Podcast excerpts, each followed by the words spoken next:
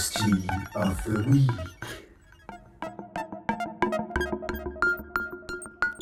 This week's free VST Matt Tytel's Helm.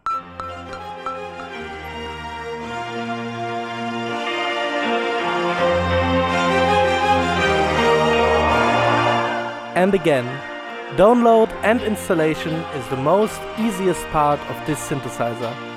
You're just visiting the website, the link is in the description, and typing in zero dollar when the browser is asking you how much you want to pay for Helm.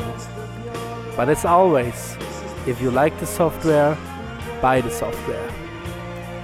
This week we are looking at Matt Tytel's Helm VST, which is one of my earliest free VST experiences.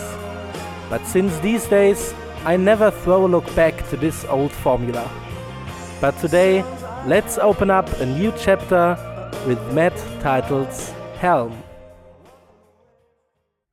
How it sounds. This time we have two oscillators with the full bandwidth of all waveforms. Sine, saw, triangle, pulse width, and multiwave.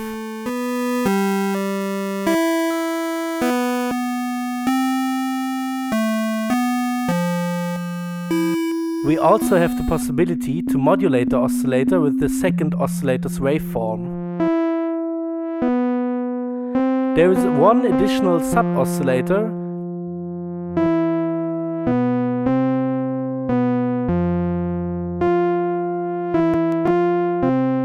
one pure noise oscillator, which we can mix together in the oscillator mixer.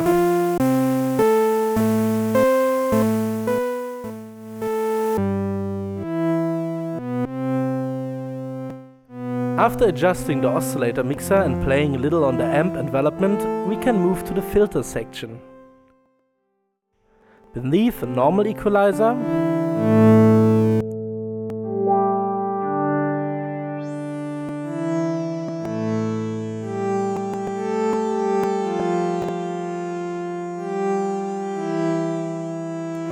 can find the formant filter which shapes the sound similar to the way how the vocal tract works.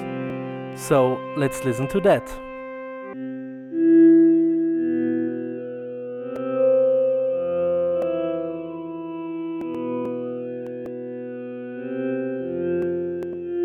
In the next section, we have the stutter and the arpeggiator. The stutter will interrupt the tune following an adjustable frequency.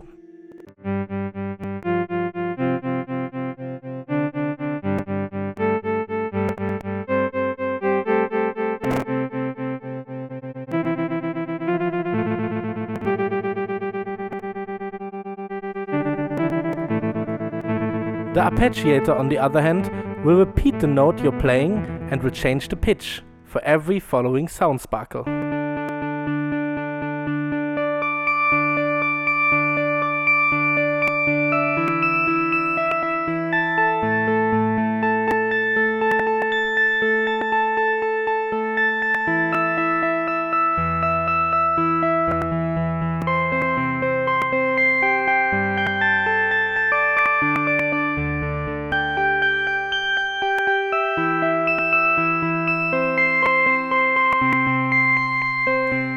Let's now change our focus to the FX section.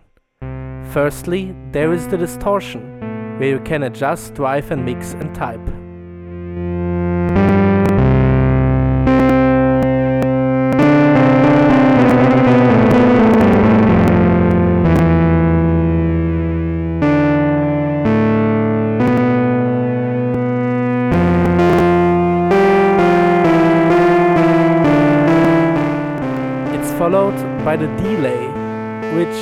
Kinda grotty, but after experimenting a while, you can make it sound quite nice.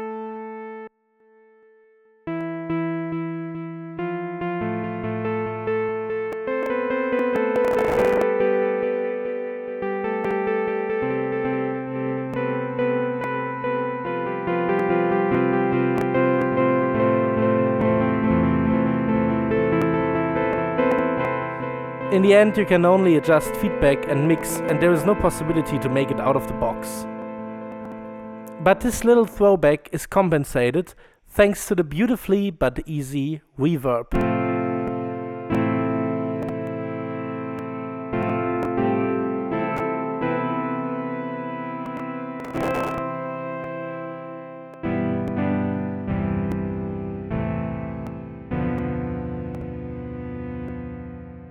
Which is also funny to connect with the more or less shitty delay.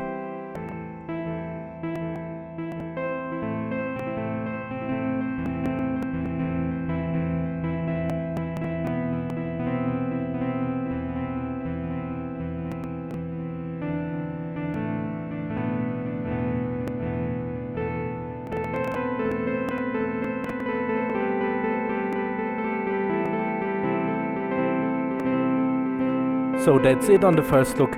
Wouldn't there be a huge universe of modulation possibilities?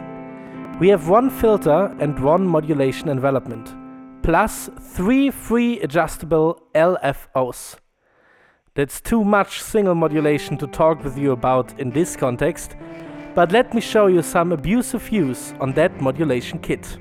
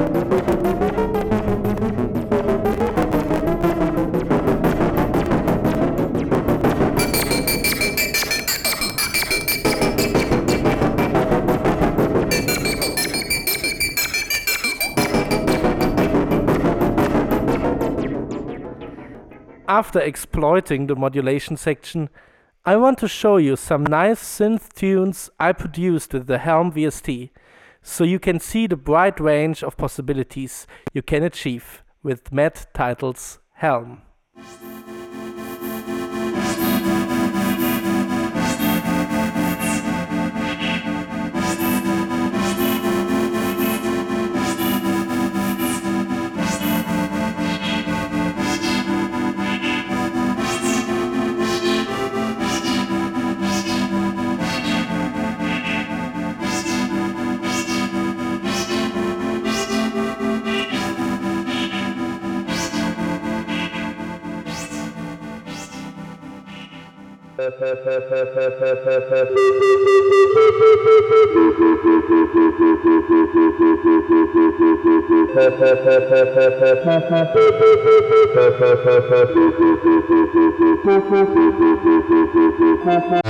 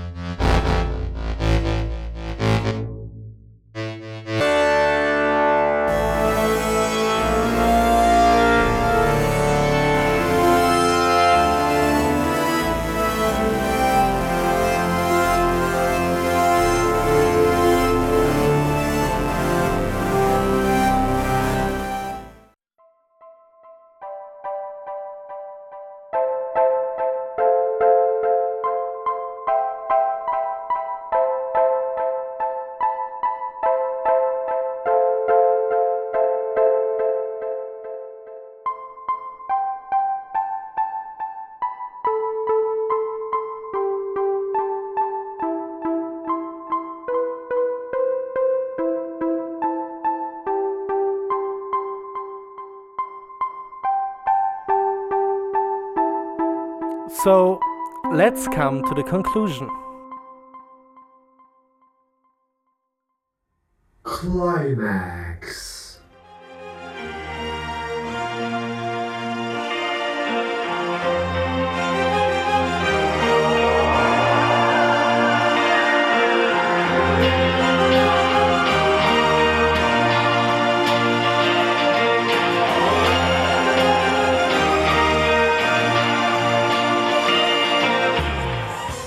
After my first tryouts, and I'm honest now, I was a little bit disappointed about Matt Tytel's Helm. Firstly, of course, because I memorized it as a really great tool with a huge sound diversity. But in the end, even with the modulation possibilities, it's just not as effective as a full price software synthesizer. And I was quite fast bored by the sound. But with the modulation tools, there are some nice inventions you can create with Helm, at least when you start deeply into the modulation. Beneath that, it's a great synthesizer for bass and lead tunes.